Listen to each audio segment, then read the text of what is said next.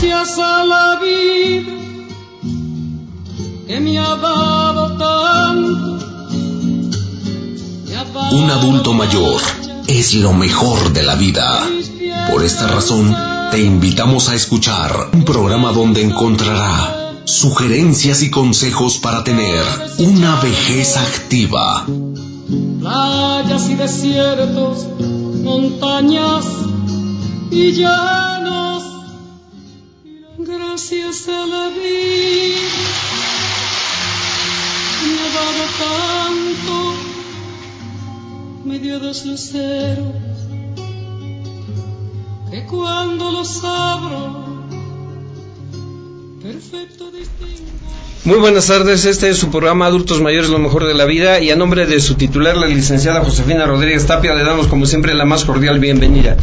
Hoy es un día especial y nos tenemos la dicha, la gloria, la fortuna, la suerte de que tengamos aquí mujeres muy inteligentes. ¿Por qué? Porque además de bonitas es el Día de la Mujer.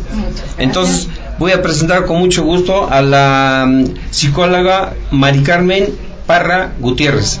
¿Qué tal? Buenas tardes. Un placer estar con ustedes. Y nos acompaña también la fisioterapeuta Esmeralda Ricardi Baez. Hola, mucho gusto y muchas gracias por la invitación. Y como siempre, una evidencia en la medicina para el adulto mayor, el, el doctor eh, Raimundo Cadena. Muy buenas tardes a todos y muchas felicidades a todas nuestras damitas. Y en días pasados el centro escolar cumplió creo que 50 o 60 años y nos hace el favor, nos digna con su exquisita presencia el doctor, Eduardo Baraja Rodríguez, servidor. Felicidades a todas las mujeres en su día. exactamente perfecto. Y como estamos con dos doctores, sí puedo yo decir que la mujer físicamente es más fuerte que el hombre. En muchas razones. Obviamente nosotros no aguantaríamos un parto si los que nos hemos quebrado un hueso damos alaridos, imagínense. Pero bueno, entonces, como siempre vamos a hacer nada más un recuento de las efemérides más importantes. El 8, el 8 de marzo de 1789 nace en San Luis Potosí Miguel Barragán, que fue un militar político mexicano presidente de la República. En 1826, el 8 de marzo, Margarita Maza de Juárez, esposa del Benemérito de las Américas, nace en la ciudad de Oaxaca. Y hoy precisamente se celebra el Día Internacional de la Mujer, que yo creo que viene saliendo sobrando porque todos los días son de la mujer. ¿Por qué? Porque todos afortunadamente tuvimos madre, de entrada. Algunos tenemos esposa, algunos tenemos viuda, algunos tenemos hijas, en fin. Pero si no fuera por las mujeres, pues simplemente no existiríamos. Y de existir estaríamos muy mal. Continúa. El 9 de marzo de 1879 se firma el Tratado de, Paz entre, eh, de Paz entre México y Francia, terminando así la llamada Guerra de los Pasteles. Eh, en 1916, el 9 de marzo, Pancho Villa realiza una incursión militar contra la ciudad de Columbus, en Nuevo México. El 10 de noviembre eh, en 1877 en Morelia, Michoacán, Pascual Ortiz Rubio, presidente de México de 30 a 32 bajo el gobierno de México, ingresó a la Liga de las Naciones y se promulgó la Ley Federal del Trabajo. En 1911 un humilde campesino nace en el estado de Morelos, se llama Emiliano Zapata y decide levantarse en armas para secundar el movimiento revolucionario de Francisco y Madero, que no comenzó, como dicen todos, el 20 de noviembre, sino el 18 de noviembre y comenzó precisamente en la ciudad de Puebla.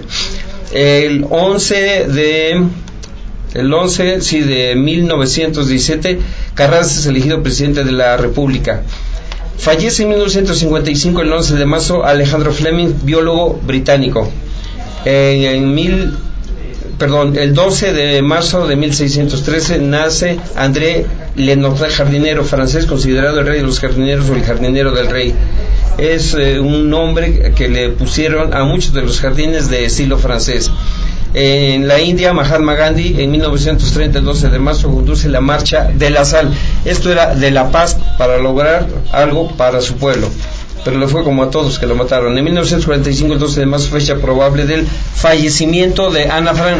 Recordemos que ella en su diario describe lo que sucedía en Polonia y posteriormente llevada a un campo de concentración donde fallece, pero al registrar la casa encontraron sus notas y ya después de que ella había fallecido salió el diario de Ana Frank que hay hasta una película. El 18 de marzo de 1844 Nikolai Rimsky-Korsakov fue uno de los grandes poetas rusos del siglo XIX es su nacimiento.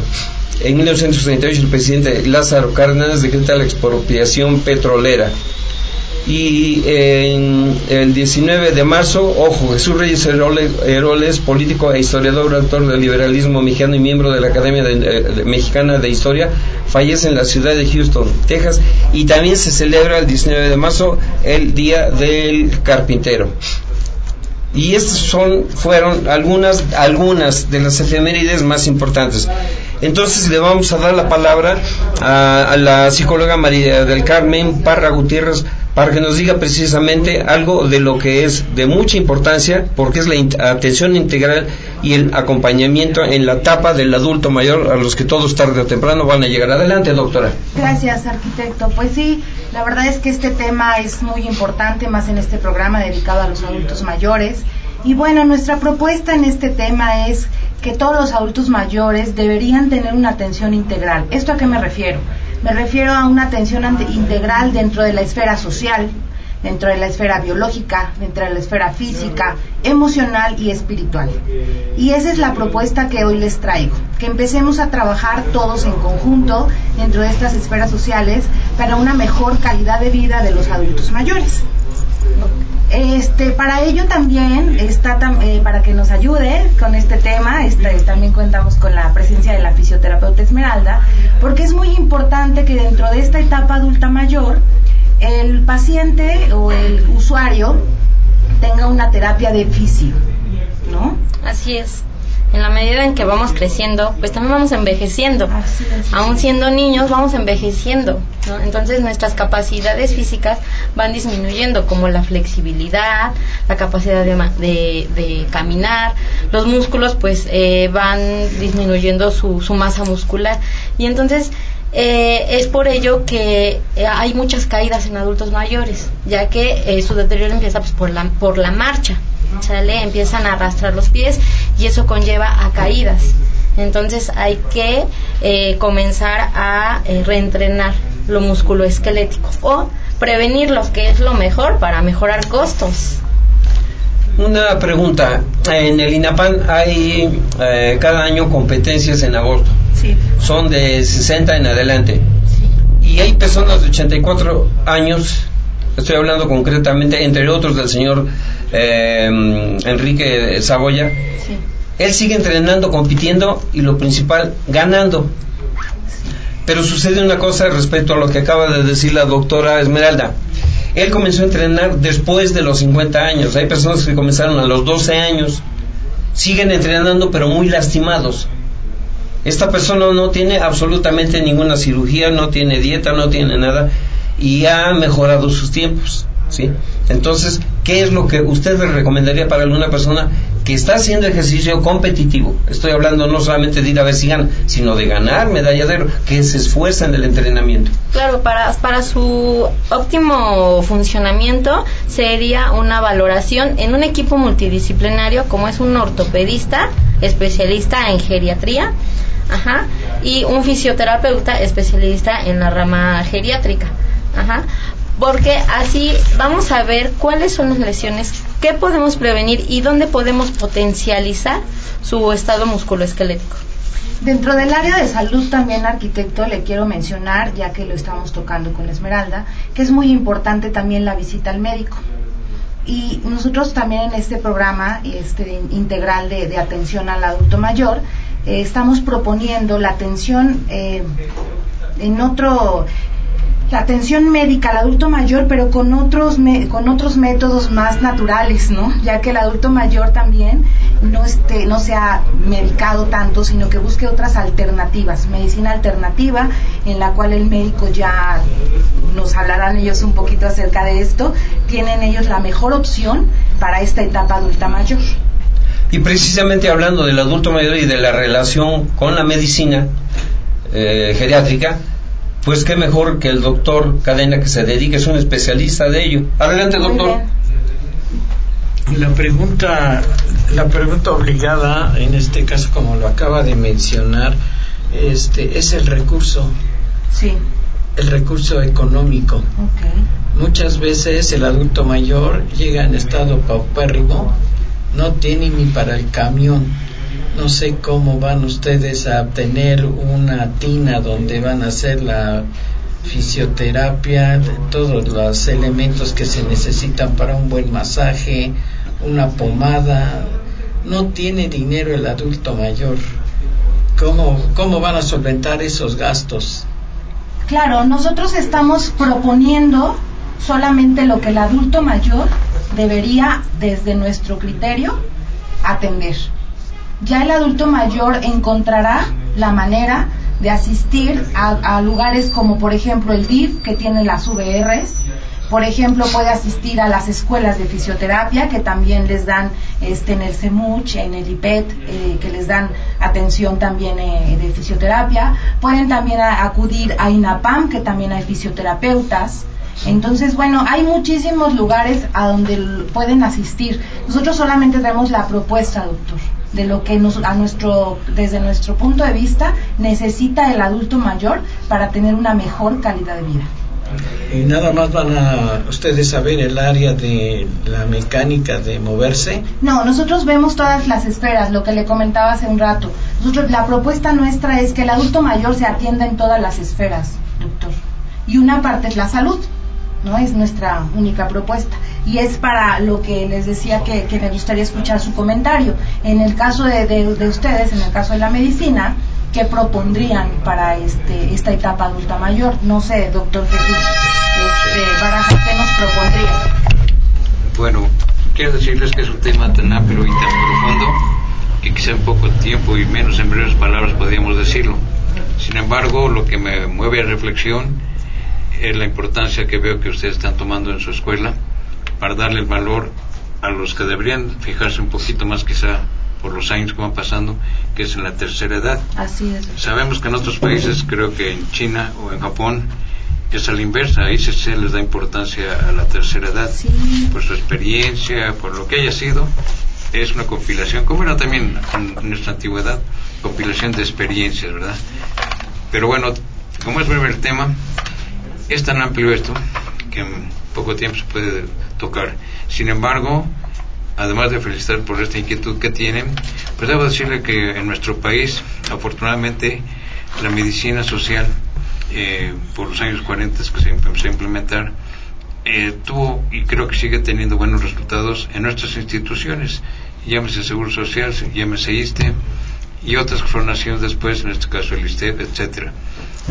Y son las únicas que con muchas fallas, pero siguen dando cierto margen de atención a la tercera edad, en todo el ciclo de la vida, desde el nacimiento hasta la, hasta la vejez. Pero son mm, etapas tan complejas en el desarrollo del ser humano que en la tercera edad pues eh, se invierten eh, recursos que no alcanzan, como dice el doctor Cadena, se unen las propias instituciones que supuestamente tienen la base fundamental para hacerlo pues los que no tienen seguridad social se ven muy limitados. Quizá el enfoque que pudieran dar ustedes dentro de su perspectiva, las, las instituciones como quiera lo tienen, aunque sea limitado. Pero quizá el campo de acción de ustedes debería ser una perspectiva más amplia en cuanto a ver cómo se podría ayudar a esas gentes que no tienen acceso a salud. Con el gobierno que tenemos ahorita, bueno, la intención es que esto se generalice. No sabemos cómo vengan. Y los gobiernos anteriores, desgraciadamente, la institución del Seguro Social, que era ejemplo a nivel internacional, desgraciadamente, después de algunos años le dejaron caer tremendamente y con corrupciones, etcétera, y todo gira alrededor de los dineros. Entonces, al no haber recursos, ahorita para que vuelvan a resarcer lo que se sembró, es muy difícil eh, llevarlo a cabo en poco tiempo. Pero a lo mejor ustedes, dentro de su campo de investigación, de acción, pudieran echarle ojo a los que no tienen seguridad social, porque los que la tienen, aunque sea limitado, pero bueno, ahí van avanzando. Pero los que no hay que pensar, los que no tienen, como decía el doctor Cadena, si ni para trasladarse tienen para ir a un acceso médico, pues menos para medicamentos o servicios de ese tipo. Claro. Adelante, doctor Cadena. Es, eh, es importante no solamente la, la cuestión de la fisiatría, eh, lo dental, este, ocular, psicológico, alimento. alimentación. La alimentación en el adulto mayor es baja en proteínas, rica en azúcares, eso va a fomentar el Alzheimer, la demencia senil. La, realmente la tarea que ustedes piensan emprender, eh, pues es loable, es loable, pero yo le veo muchas limitaciones por, por todo esto lo que, que, digo, todo esto que mencioné. Sin embargo, pues hay que buscar apoyo, hay que apoyarlas y, y ver que efectivamente se haga una medicina efectiva, efectiva y afectiva. Porque muchas veces el adulto mayor lo tratan mal, lo tratan mal porque ya no razona bien, no piensa bien. parte, ¿no? Que los profesionales de la salud tienen que, que se incluya, que se incluyan en, en este en este proyecto tienen que tener eh, conocimiento de los cambios eh, propios del adulto mayor, ¿no?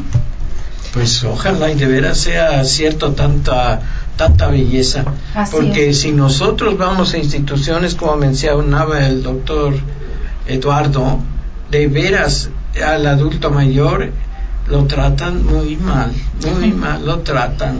Yo lo veo, lo veo fehacientemente. Por eso es nuestro granito de arena. Que es bastante grande, además. grande, ¿no? Sí. Y, no solo eso, bueno, tengo la oportunidad de estar en coordinador médico en el ISTE los fines de semana y llegaban luego a decirme, doctor, el paciente de tal cama tiene cinco días que no vienen los familiares ni a verlo. Sí, claro. Ya viejitos, los dejan abandonados. Algunos de vez en cuando regresan a verlos, pero otros los dejan ahí y son las instituciones que tienen que encargarse para canalizarlos a otros lugares.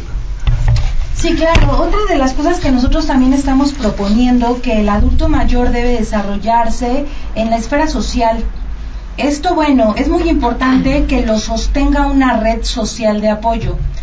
¿Esto qué quiere decir? Bueno, pues las actividades que también hay en diferentes instituciones, sería una de ellas con actividades propias para el adulto mayor. Es muy importante que el adulto mayor esté acompañado y se sienta apoyado por esta red social. Justamente este ejercicio que, por ejemplo, ustedes hacen los viernes, es una red de apoyo social la que ustedes han hecho en hacer este programa. El adulto mayor los escucha y ya es una red que ustedes están eh, haciendo para apoyo del adulto mayor. El adulto mayor va a salir adelante si es que tiene algún problema, eso está ya comprobado eh, eh, si, si, es que tienen un problema de, de, apatía que llega propio por su edad, por el abandono, por todas estas cosas que ustedes nos dicen, el adulto mayor empieza a resurgir, a querer ser mejor, a querer estar mejor emocionalmente y físicamente por tener este, este apoyo, ¿no? Porque bueno, muchas veces no se da por parte de la familia, pero, pero sí se da por parte de los amigos, ¿no? Pero sí se da a lo mejor por parte de algunas instituciones y algunos profesionales de la salud que nos dedicamos a la atención del adulto mayor. ¿No? ¿Cómo ven? Sí, no, sí, claro. Eh, mire, es también una opinión desafortunadamente y lo que dice el doctor Cadena es cierto, pero no solamente en los hospitales ni en las compañías para ayudar al adulto mayor, entre paréntesis. Simplemente, y bueno, no damos nombres, pero va a una, alguna parte, le toca dar ficha, está pendiente, y si va una persona sola que apenas se alcanza a levantar, no hay quien le tenda la mano y como los demás son jóvenes, entonces así como que, que pues ya se le pasó su número, venga mañana. Y en otras partes es lo mismo, por ejemplo, dan la tarjeta del INAPAN, va uno a comprar un boleto para donde sea. ¿Sabe qué le raspan? Este no es original, tiene que traer el original, tiene que traer la carta y tiene que traer su IFE. Oiga, señorita, pues yo voy a salir ahorita. Sí, pero no lo podemos poner. Hable con el director, ya perdió una la hora, con el donde iba uno a salir, etcétera. Entonces, en varias partes eh, donde se, pues casi se menosprecia mucho al adulto mayor y es por gente joven. La gente que ya tiene 40, 50 y que sabe que de alguna manera está cerca de esa etapa de su vida, pues sí como que tiene un poquito de más concientización de la persona que está, no perdiendo, que tiene su tiempo. Y quisiera hacer nada más un breve comentario acerca de algo.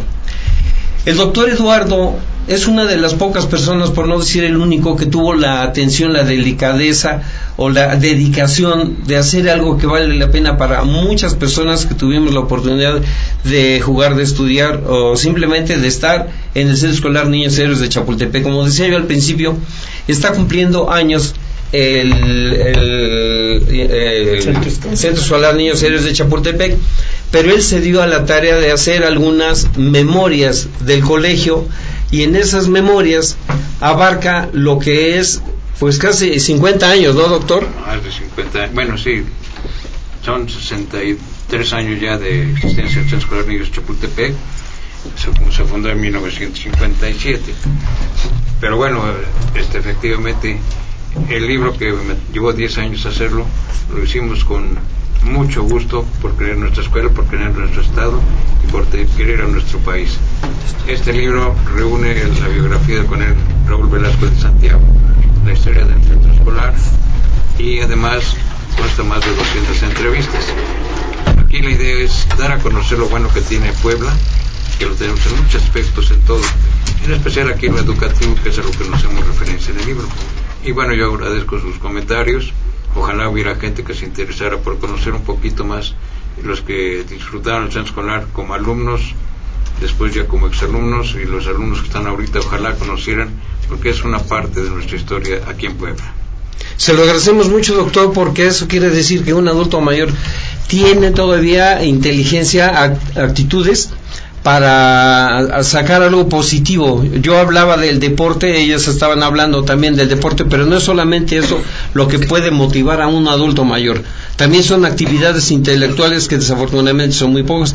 El ejemplo está sacar un libro de ese tamaño, en verdad es toda una enciclopedia de una institución que tiene muchas generaciones. Y bueno, también nos hace favor de eh, visitarnos la psicóloga Abigail Juárez Oropesa. Ella nos va a decir algo acerca de lo que es la actividad en el adulto mayor. Adelante, doctora. Hola, muy buenas tardes. Bueno, vamos a hablar sobre la musicoterapia. Y primero que nada vamos a, saber qué es música. Cuando yo les pregunto de música, ¿qué sienten ustedes? Alegría. Alegría. Fiesta. Eso. Fiesta. ¿Qué más? Como que emoción, pues, Ruido, baile, ambiente. Relaciones sociales, lo que hablamos ahorita, ¿no? Exactamente, la música genera emociones positivas a nuestro organismo. es terapéutico, tiene efectos fisiológicos como el ritmo cardíaco, la presión arterial, todo eso va mejorando nuestra salud. Son beneficios en el tratamiento de problemas de relaciones con el estrés, mejora nuestro estrés. La música interviene directamente en nuestro sistema nervioso, causando un efecto positivo. También es eh, físicos, cognitivos y emocionales. Y la doctora neuropsicóloga María Luisa Fernández en el año 2008 nos dice que sus principales beneficios es ayudar el control de estrés y ansiedad, mejora el estado de ánimo, puede ayudar a resolver conflictos emocionales, favorece el desarrollo personal, la coordinación motriz y se ve favorecida, eh, fomenta el desarrollo cerebral, la interrelación social e influye positivamente en el desarrollo efectivo emocional resulta gran ayuda para comunicar y expresar sentimientos, aumenta los niveles de autoestima y reduce frecuentemente eh, la sensación cardíaca de nuestro organismo. También dice que tiene impacto en la música de nuestro cerebro. Saben, nuestros cerebros son de hemisferio izquierdo y hemisferio derecho. Cuando trabajamos la música, trabajamos ambos cerebros, ¿no? Se unen para formar algo hermoso y maravilloso que es la música. Y en el hemisferio izquierdo se encarga en el aporte más de la lógica, el razonamiento, los números, el lenguaje, y en el hemisferio derecho gestiona más las funciones más intuitivas, imaginativas y creativas. Es también otra de las propuestas que hacíamos dentro de esta plática que decíamos, ¿no? La importancia que tiene la musicoterapia para los adultos mayores. Y es algo que no se está, eso sí, fíjense que no se está fomentando mucho, he observado en algunas instituciones. A mí me encantaría formar como un grupo musical, o sea, un grupo de música de adultos mayores, donde ellos toquen instrumentos. Hay muy buenos músicos adultos mayores y no los estamos explotando, ¿no? No están explotando sus habilidades dentro de la música y ya, ya escuchamos toda la importancia que tiene, ¿no? La, música en la etapa adulta mayor. Bueno, en el IFI, en el INAPAN sí hay... Um, Oro. Pero también hay danza. Sí, danza. Pero le digo que a mí me encantaría como que tocaran instrumentos. A mí, digo, Aparte de forma la coordinación. Faltaría la, la La coordinación. coordinación. O sea, para ver la persona qué instrumento tiene, la experiencia que tiene y hacer, pues no un conjunto, un grupo, una banda, pero sí algo que fuera terapéutico, como le acaba de decir la doctora Abigail. Claro. Sí, a nosotros también eso nos es otra de las opciones que ahí estamos dejándoles en el tintero a los adultos mayores para que se pongan las pilas y armen sus talleres de música. ¿No? ¿Y usted qué opina, doctor Cadena? Pues es buena idea, es muy buena idea eh, y porque al adulto mayor necesitamos sacarlo de los estados depresivos en los que vive al día con día. Y la música efectivamente tiene mucho mucha acción sobre nuestro psicosoma. Yo creo que empoderar al adulto mayor es una de las mejores cosas que podemos hacer. ¿no? Ellos aparte, eh, en experiencia como fisioterapeuta y gerontóloga, les gusta ser escuchados. ¿no? Y es algo que no, no hacemos. Queremos que rápido nos digan a lo que vamos, a lo que van y ya, porque lo- los jóvenes ¿no? y adultos jóvenes ya no hay, ya no, ya no nos damos el tiempo de. Eh, que nos platiquen sus experiencias, que de verdad son aventurosas. Entonces, esa es otra parte que creo que sería eh, padre en, en, este, en esta etapa y en este caminar.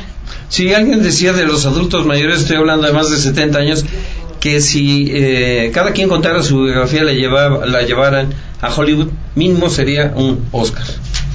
Sí, porque la- todo lo que ellos, lo que han vivido, no, no, no, no, no, independientemente de eso, que tiene mucha comercialización, a lo mejor es parte de su experiencia, pero dice uno, bueno, el adulto mayor, eh, no sé, que cuando era chavo se rompió a siete huesos o que fue al, según sean 16 cirugías, pues no tiene otra cosa extraordinaria, pues ahí está el viejito, sí, pero si él cuenta cómo fue, cómo lo vivió, cómo supo salir, Sí. o de las personas que definitivamente deprimieron su vida, se le murió su hijo, su esposa, su abuela, etcétera, y cómo ha tratado de salir y que le han vuelto la espada, la espalda a su, su misma familia, eso llevado a la pantalla, pues imagínense, Roma se queda chiquita.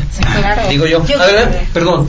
Rapidísimo, un comentario. Sí. Yo creo que una de las partes del éxito de Roma es esta, esta, esta cuestión de la nostalgia, ¿no? Y que tiene que ver con los adultos mayores. Es un éxito la película de Roma, esta parte que nos provocó de nostalgia. Claro. Pues compren ustedes eh, un tema, es polémico y salen muchas cosas a brinco uno al otro. Pero ahorita, como mencionaban, la tercera edad, y efectivamente, arquitecto, hay un compañero del centro escolar que aquí viene su historia, que tiene más de 12 cirugías y es un hombre exitoso, a pesar de que se ha roto los huesos por andar en moto y otras cosas. Y así como él, pueden, aquí hay más de 200 entrevistas en el libro y cada quien tiene algo que contar de sus experiencias en su escuela y, y quizá haya de grandes también. Pero bueno, aprovecho para comentarles por si alguno tiene interés en el libro, se encuentra aquí en la librería alemana y este el costo creo que está 1500 pesos. Si les interesa es caro sí porque son tres libros en uno. Pero bueno ojalá que alguien se anime. La dirección, perdón, ¿quiere repetirla, por favor, doctor Eduardo? 15 Oriente. 403 librería alemana. Aquí cerquita 15 Oriente 403 A mí, este, el doctor Eduardo, un amigo que estimo mucho, me dio a conocer su proyecto. Yo no estudié en el centro escolar y sin embargo me, me llegó al corazón ver todo el trabajo de 10 años, ¿verdad, doctor? Que quedaron plasmados en, en las páginas de este libro. Eh, hemos, él ha recibido felicitaciones de compañeros que están en Europa, que están en Estados Unidos y que realmente se sienten muy congratulados con la institución. La institución en los años 50, 60, 70 todavía era una verdadera institución, un verdadero ejemplo en la pedagogía aquí en Puebla. Esa pedagogía trascendió a otros municipios y a otros estados e internacionalmente. El centro escolar eh, tuvo presencia en los desfiles de, de la Rosa. de la rosa que se hacen cada año en Estados Unidos.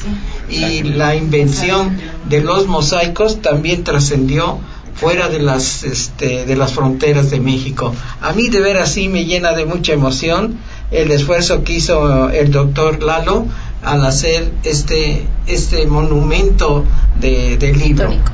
yo siempre que tengo la oportunidad de ensalzar ese trabajo, lo hago y con mucha alegría y sinceramente. Felicidades, doctor. Yo, yo les quisiera hacer un comentario acerca de esto. Esto tiene muchísimo que ver con el acompañamiento también que se le da al adulto mayor, ¿eh? O sea, el adulto mayor, este, este acompañamiento que le damos tiene muchísimo que ver con la autoeficacia que el adulto mayor va teniendo. ¿Y esto qué quiere decir? Les traduzco. Esto quiere decir que el adulto mayor tiene los recursos para salir adelante de algún problema. Llámese, llámese físico, llámese emocional. Pero si ve a otro adulto mayor que él ya salió, que está bien, que está escribiendo un libro, el adulto mayor se motiva y sale adelante mucho más rápido. Esto no lo invento yo, esto es este, dicho por Bandura y habla acerca de este aprendizaje vicario. Entonces es muy importante que ustedes lo tengan en cuenta porque con su trabajo están ayudando a otro adulto mayor a ser muy eficaz en, su, eh, en mejorar su calidad de vida. Entonces a esto le podemos llamar libroterapia. Libroterapia podría ser, doctor Vargas. Eso buenos sistemas. Bueno, y aprovechando también este breve intermedio, también nos hace favor de acompañarnos la psicóloga Elia García Ordóñez, quien nos va a dar también su opinión acerca del adulto mayor. Hola, ¿qué tal? Buenas tardes. Muchas gracias por invitarnos. Y pues efectivamente estamos aquí para presentar nuestro proyecto. Nosotros estamos muy interesadas en la reinserción del adulto mayor y que puedan tener una mejora en su calidad de vida. Esa es la finalidad de nuestro proyecto. Sí, la verdad es que estábamos hablando, Elia, acerca de ya esta área social, esta área eh, de, acompañamiento, eh, los médicos nos están dando su punto de vista, también está con nosotros la fisioterapeuta y eh, también para hablarnos acerca del área de, salud. Y ahorita también que, llegaste y que llegó este Avi que nos hace favor también de estar aquí, me gustaría eh, platicar con ustedes un poquito acerca del área emocional, la importancia que tiene Elia de tocar al adulto mayor en el área emocional, en el área, como por ejemplo la gestal, no sé, se me ocurre. Sí, claro. A partir de la gestal nosotros podemos ver al adulto mayor, bueno, a la gente en general, como un total. Es decir, lo que vamos a hacer con la gestal o a través de la gestal es el acompañar al adulto mayor desde su conciencia, desde cómo percibe el mundo en el momento en el que está, justo traerlo a la aquí y a la hora, así es a partir de, la gestal, como ver como un todo, o sea, qué es lo que a él está pasando, qué, qué es lo que a él le importa en ese momento, todo lo que sucede en su esfera emocional y psicosocial, qué es lo que vamos a trabajar y lo que vamos a tratar con él. Y justo a partir de desde esta perspectiva de la, de la gestal es poder hacer cierres de ciclos. Entonces, ya cuando hablamos de un adulto mayor, hablamos de que hay muchas esferas cubiertas en su vida. Entonces, ya es de ver esta calidad de vida que ha tenido, estos cierres de ciclos que ha tenido y poderle dar una mejor eh, acompañamiento a través de lo emocional. Y a través también de utilizar sus herramientas, ¿no? Sus propias herramientas y experiencias de vida. Por eso es que nos enfocamos también en esta parte de emocional, en la terapia gestal y otra es en la tanatología. ¿Han escuchado acerca de la tanatología? Sí, claro, mucho. El doctor es especialista. Ok, muy bien. ¿A poco no, doctor? Y esta frase me encanta, que es aprender a morir para aprender a vivir. Así es. ¿No? Es un área muy bonita. La verdad es que también nos refuerza la, la calidad de vida en el adulto mayor. Una pregunta. Estamos, ustedes están preparadas para recibir aproximadamente 20 millones de mexicanos ¿Cuántas personas hay en su área para ayudar a, este, a esta gente? Uy, no sé, yo creo que hay los suficientes psicólogos para recibir a, esta, a esta, a todos estos este, adultos mayores que lo requieren. Nosotros estamos actualmente cursando la maestría en salud mental que es una maestría que le está dando al adulto mayor y a, bueno, al público en general, a los usuarios en general, a, la, ayudarlos a la prevención, ¿no? A la prevención de enfermedades, a la prevención de toda esta sintomatología que les, que, les puede causar em, eh, enfermedades, eh, síntomas, ¿no? A, presentar sus síntomas en enfermedades eh, crónicas. A mí me gustaría que el auditorio supiera la dirección, cómo se comunican con ustedes, ah, porque yo les voy a canalizar algunos algunos pacientes. Gracias, doctor Cadena. Bueno, pues su servidora eh, tiene su consultorio en la 35 Poniente 115. Ahí está el club, un club de INAPAM y ahí estamos este, prestando nuestros servicios. ¿Todas? No, ella está en el área de música. Ajá, yo estoy más que mismo. nada en el área de música. Pero- Bueno, pero es ahí. Mm, Sí, básicamente sí. ¿Y la terapeuta Esmeralda también? Eh, no, tengo Ah. mi consultorio ¿En? en Juan Pablo II, 1406, Colonia eh, San Manuel. Y ella nos hace favor también con los adultos mayores de... Tlaxcala. Yo tengo el consultorio en la ciudad de Tlaxcala, estoy en Calzado Cotlán número 16, junto a Soriano Cotlán. Ahí estamos recibiendo también y estamos brindando la atención. El costo de inscribirse, No, ¿cómo hace uno para llegar ahí? como tal, no se está llevando eh, a cabo el programa, doctor. Le digo que estas son nuestras sugerencias Son ideas. que Son ideas que tenemos para qué? Para la atención del adulto mayor, para que el adulto mayor empiece a buscar estos recursos en las diferentes instituciones. Nosotros los podemos acompañar el día de hoy en el área emocional. En el área emocional, en el área eh, un poco eh, eh, espiritual, porque bueno, también tenemos el contacto, en el área física, porque tenemos los contactos como para ir canalizando al adulto mayor a cada área, en el área de, de medicina, sí los podemos ayudar eh, canalizándolos a las diferentes áreas.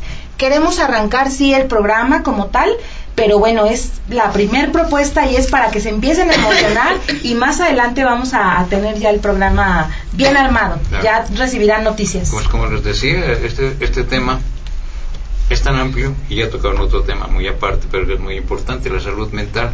Sí. Y la salud mental no solamente sería para los viejitos, yo creo que es en todas las edades.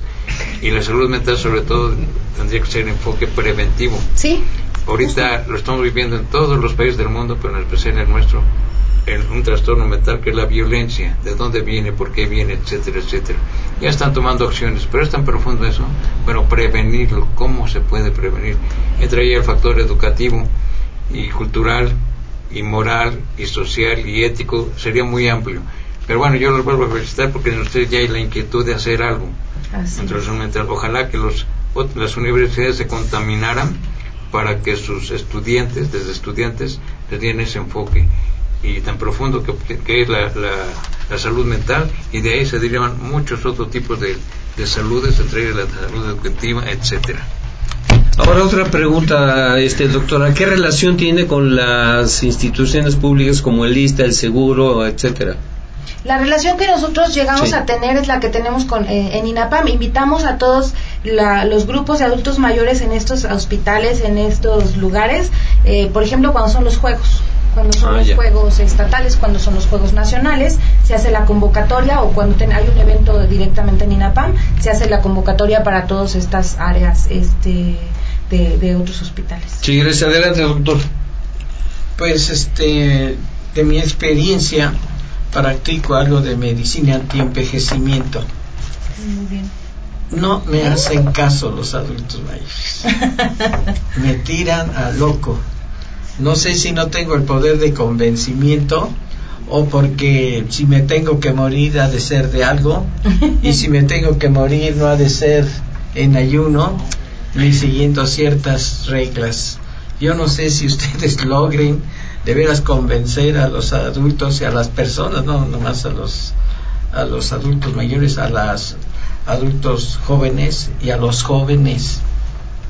Es muy frecuente que me digan, yo no como hierbas, eso es de becerros.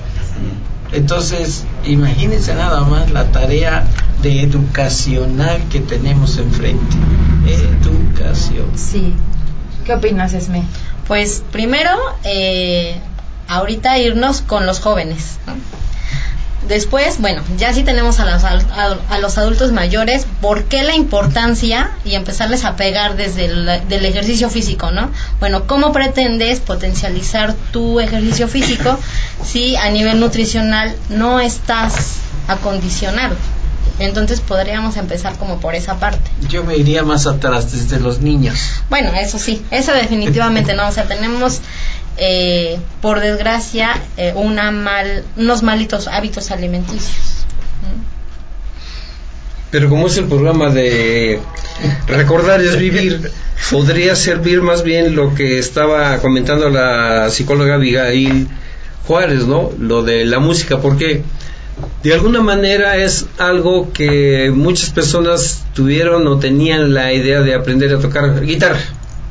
Y nunca lo hicieron porque no tenían la guitarra, porque no tenían tiempo, sobre todo, no tenían dinero, bla, bla, bla. Si ahora se está presentando esta oportunidad yo creo que sí sería bueno, además de eso, también el ejercicio, porque si las personas adultas la mayoría tenemos los dedos chicos, artritis. Pero también influye que nunca hicimos ejercicio como tal, me refiero, o sea, sí jugamos, lanzamos, eh, corrimos, nadamos, etcétera, pero un ejercicio como de piano, como de guitarra, como de un instrumento, que nos ayuda, sí nos, podría ayudar. Sí, nos ayuda un montón, les ayuda a la motricidad, a la circulación, a estarse ahí cada día la memoria, aclarando la memoria y todo eso nos ayuda un montón. La música es un algo terapéutico para cada uno de los. Oigan, y por ejemplo, psicólogos, ¿hay alguna terapia como para, bueno, alguna terapia eh, de música para llevarlos a que tengan buenos hábitos alimenticios? Sí, puede. Sí, sí, sí, sí, si el adulto mayor emocionalmente se encuentra bien con esta clase de terapias, va a tener ganas de comer, obvio. Y, y esto entra en la esfera biológica. De hecho, también la música es algo muy relajante, ¿no? No nada más, a veces escuchar música y estar acostado los relaja mucho entonces empiezan ahí a tener otras funciones conectivas y poco a poco van ahí avanzando. No solamente también puede ser tocar un instrumento, ¿no? sino también cerrar los ojos y escuchar música es una forma muy relajante que les ayuda a su organismo, porque así van liberando el estrés, ¿no? Hay toxinas y se van liberando. Pero sí debe ser algo especial porque, vamos, en mi caso, y ahorita pasé por la 11 poniente, pasando la 16, y la música, no hago la aclaración, no menos, pero los albañiles tienen un gusto por la música, que qué bárbaro.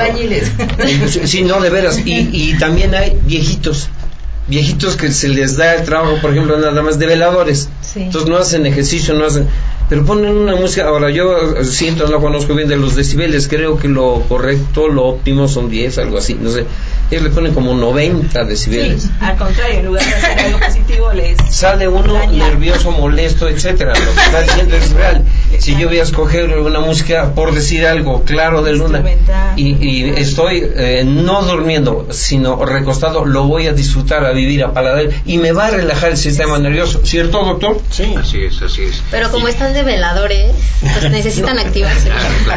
Bueno, tomado en cuenta todos los comentarios que están haciendo, emociona, porque en el libro precisamente hay ejemplos, compañeros ya míos de más de 70 años, que hacen deporte y ahorita están, ahora en la noche, viernes y sábado, este tiene un conjunto musical de rock and roll aquí en el portal. Son egresados del centro escolar. Todos es más todos invitados ahí. Bueno todos están invitados y todos ellos están en el grupo en el grupo de rock and roll. Cómo se llama el grupo eh, Rentería este Rentería es un locutor. Paco Rentería. Paco no este me acuerdo del nombre. Pero bueno es un ejemplo todos son egresados de aquí y aquí tocaba muy bien el doctor Cadena. Desde la infancia hay que ir inculcando estos hábitos, porque se vuelven hábitos. Ya sea para el deporte, ya sea para los hábitos alimenticios, pero todo se vuelven hábitos. Una buena escuela, desde ahí podría fomentar los hábitos de la nutrición y de cuidar su cuerpo. Y el ejercicio es indispensable. Andaba yo buscando otro compañero egresado del Saints, que en el INAPAM, él participa, ya tiene más de 70 años también, fue mi compañero de salón ganó campeonatos Campos, Alberto Campos. Ah. Campeonatos de gimnasia a nivel nacional e internacional y tiene este bolsas de sus medallas que, si son las últimas del INAPAN sigue compitiendo y sigue ganando medallas son ejemplos que podrían servir para ustedes es más dentro de su programa ojalá incluyeran gentes de ese tipo que han triunfado en la vida en todos los aspectos no más el deportivo para que es un ejemplo vivo, motiven a la demás gente para que participaran, ¿verdad? Y aquí eh, creo que el arquitecto también es deportista, creo que ha competido, compite todavía en ciclismo, no sé. No, en natación, en el triatlón, pero ya llevo 15 cirugías, sí, esas duelen mucho. Fractura 7. Medallas 237 y 30 trofeos. Ah, pues ahí está un ejemplo vivo. Perdón por la soberbia. Adelante, doctora. Es lo que les decía acerca del acompañamiento. Ojalá ah, se tomaran como este tiempo los adultos mayores exitosos como ustedes de acompañar a un adulto mayor que hoy se encuentra, por ejemplo, en su casa sin sentido de vida. Quiero, quiero hacer una aclaración. Hace rato dijo algo el doctor Cadena que es cierto y él lo relacionaba con la alimentación. No, ese no soy borrego para comer hierbas. Cuando uno les dice algo del deporte, no, yo ya no voy a ir a la Olimpiada. Le digo, yo jamás voy a ir a la Olimpiada. Pero quizá en agosto que viene tengo que sacar una medalla. No voy a ir a ver si termino la prueba, sino voy a sacar medalla de oro. Obviamente hay 10 que están en la orilla de la alberca y que tienen la misma idea, entonces va uno a echar todo lo que tiene de ganas. Entonces, sí hay gente que le dice, oye, pues vamos a caminar en la mañana al ecológico. No, ¿qué te pasa? No sé, ayer me fui de borracho, estoy crudo. Entonces, ese tipo, sí, de veras, en serio, de, de situaciones negativas de él, lo que decía el doctor Cadena es cierto es que yo no voy a comer, es que me tengo que morir de algo, es que así lo disfruto. Y en el deporte viene siendo lo mismo. Usted vaya a la pista y va a ver jovencitos, vaya a la pista del centro celular, jovencitos, jovencitos. Adultos mayores de más de 50 es bien difícil. Y los de 80 se los nombro con el dedo de la mano y me sobra. En serio. Es que es eso, ¿no? Tenemos que cambiar esa mentalidad, ¿no? Las ideas que tienen a veces que son erróneas muy a veces dicen, ¿no? ¿A qué voy a hacer ya a esta edad, no? O sea, mi vida aún tiene algún propósito en esta edad claro que tiene algún propósito en esta edad, ¿no? En cada etapa es diferente y cada etapa se vive en momentos diferentes, ¿no? Y de, y, vivimos de manera diferente, ¿no? Entonces tenemos que poco a poco incrementar e incorporarlos a la sociedad, de una forma que ellos se sientan, sigan siendo vivos, porque son una fuente de sabiduría, ¿no? Es gente que ha vivido una forma tan trayectoria tan hermosa y tienen tantas experiencias que tienen mucho que aportar a la sociedad. Sí, y, además eh, siento yo que en el caso de la música, que es un alimento para el alma, pues también el deporte es un alimento para el cuerpo. ¿Por qué? Porque es relajante, tiene oxigenación, los músculos, los huesos, la sangre, no sé, muchísimas cosas. Y como yo no lo dije, mente sana en cuerpo sano. El hecho de que uno esté teniendo la idea, por ejemplo, de una competencia, es también eh, bueno, además de la competencia, la idea de ganar y de ganar medalla de oro. O sea, uno se tiene que motivar. Obviamente, cuando uno ya dejó el alcohol, el cigarro, el desvelace y se dedica uno al deporte, repito, no van a ir a la Olimpiada, a la próxima, yo se los garantizo. Yo tampoco. Pero si uno le está haciendo del diario y comienza uno con la mentalidad de triunfador, en lo que sea el doctor que acaba de salir, eh, es un triunfador, él eh, explotó su mente, su espíritu y, lo que tiene ahí el libro ese de veras vale oro por todo lo que está recopilando. Entonces, si uno se fija una meta, yo creo que sí es posible. Eh, soy neófito música, pero por ejemplo, si me gustaría aprender, por ejemplo, guitarra, me va a llevar tiempo, no tengo tiempo. tiene que ser a tales horas, no tengo que trabajar. O sea, yo mismo estoy poniendo lo negativo. Entonces, si los tropiezos, si yo quito eso y comienzo con mi salud, con la música, con el deporte, voy a superar muchísimo al que soy ahorita. También incrementar ese amor propio, ¿no? Para que vayamos poco a poco saliendo adelante. Sí, adelante doctor, ¿iba a decir algo? No, pues este es muy interesante todos los conceptos vertidos en esta charla. Son de veras apasionantes. Yo las felicito por las ideas, les deseo los mejores augurios. Muchas gracias. Eh, que les presenten, patenla y sigan adelante y que logren, logren su finalidad. Es muy difícil, muy difícil hacer entender a la gente adulta mayor que en su estatus de educación pues no tuvo una preparación más alta apenas si llegaban a la primaria, sobre todo en comunidades rurales. Y es como dijo hace un momento, no se trata solo de tratar al adulto mayor, sino es de una educación, pero cuando hablamos del adulto mayor hablamos de una reeducación, es decir, volver a enseñar nuevos hábitos, volver a aprender nuevos hábitos, porque si nos ponemos a analizar nuestra estructura social nos daríamos cuenta que ahora tenemos peores hábitos alimenticios que hace algunos años. Eran mucho mejores los hábitos alimenticios. Entonces ahora lo que toca es enseñar reeducar y volver a aprender. Formar hábitos del deporte, formar hábitos alimenticios y formar también hábitos dentro de la música. Y también ese es otro problema que yo vería en nuestro programa. No es nada más tratar con el adulto mayor, es tratar con los que conviven con el adulto mayor porque también nos topamos, pero es que mi papá no está acostumbrado a eso, pero es que mi abuelito no quiere el otro, pero es, pero no solo es eso, o sea, es tratar a la familia como un sistema, como un todo, no solo el adulto mayor, también a la familia porque es una reeducación. Entonces, de lo que trata nuestro programa es justamente de hacer del adulto mayor y sus, sus pares al lado, o sea, su familia, sus amigos también. Pues tienen que quitar tabús, paradigmas, creencias, Yo creo que para, bueno, ignorancia, todo. Claro, retomando lo que lo que dice la psicóloga, algo muy importante que me he dado cuenta es que no les preguntamos a los adultos mayores qué te mueve. O sea, si no se mueve, ah, pues no le interesa nada. Bueno, ¿cómo sabes? ¿No? ¿Por qué no le preguntas qué te mueve? Y tengo la experiencia de mi abuelita que un día estábamos sentadas y yo estaba en la computadora y me dice, ay hija, ¿sabías que a mí me gustaría aprender computación? Y yo me volteo, estaba estudiando la maestría en gerontología y dije, ¿cómo nunca le pregunté? Entonces ahora le enseño y se conecta con mis tías y entonces es esa parte que no les preguntamos qué les mueve. Como no hacen nada, no te interesa nada.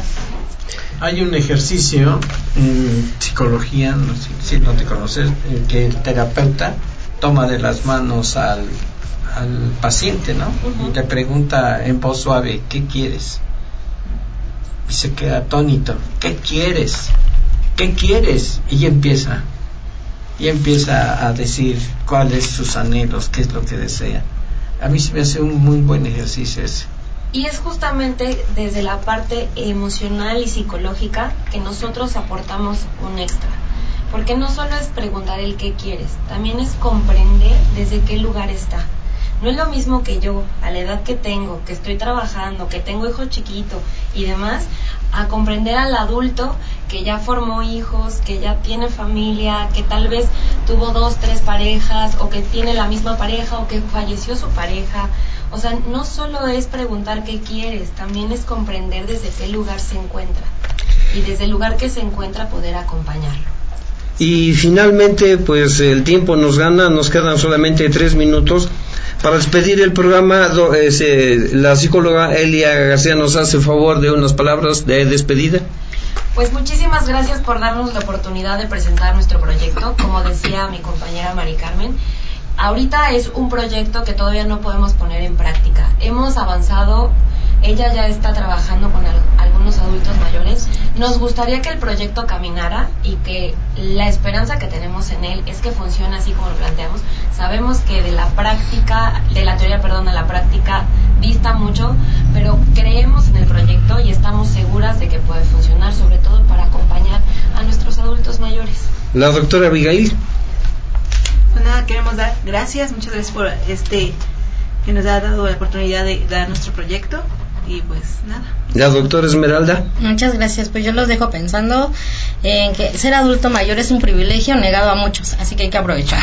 Y la doctora Mari Carmen Parra Gutiérrez. Muchísimas gracias nuevamente por la oportunidad de permitirnos estar con ustedes y quedamos a sus órdenes en la 35 Poniente 115. Y finalmente, doctor Cadena. Pues este agradecer a la presencia de nuestras distinguidas invitadas, felicitarlas por el Día de la Mujer, dichosas ellas que gozan de tantos días festivos. y este y yo pues darle las gracias por haber sintonizado esta frecuencia. Les repito, yo estoy en el laboratorio Linfolab en la 7 Sur del 1701 en la colonia Gabriel Pastor si necesitan alguna asesoría, alguna orientación, con todo gusto. Mm, Mi horario es prácticamente por cita. Mi teléfono es el 22 25 05 0066. Y muchas gracias por su atención. Y finalmente este fue su programa Adultos Mayores, lo mejor de la vida y en nombre de la licenciada Rodríguez Tapia le deseamos un feliz fin de semana. Mu- mu- mu- muchas gracias. me ha dado tanto, me dio dos luceros, cuando los abro, gracias a. Gracias por acompañarnos. Tienes una cita en Adultos Mayores, donde nuestro único compromiso es ser feliz. Hasta la próxima.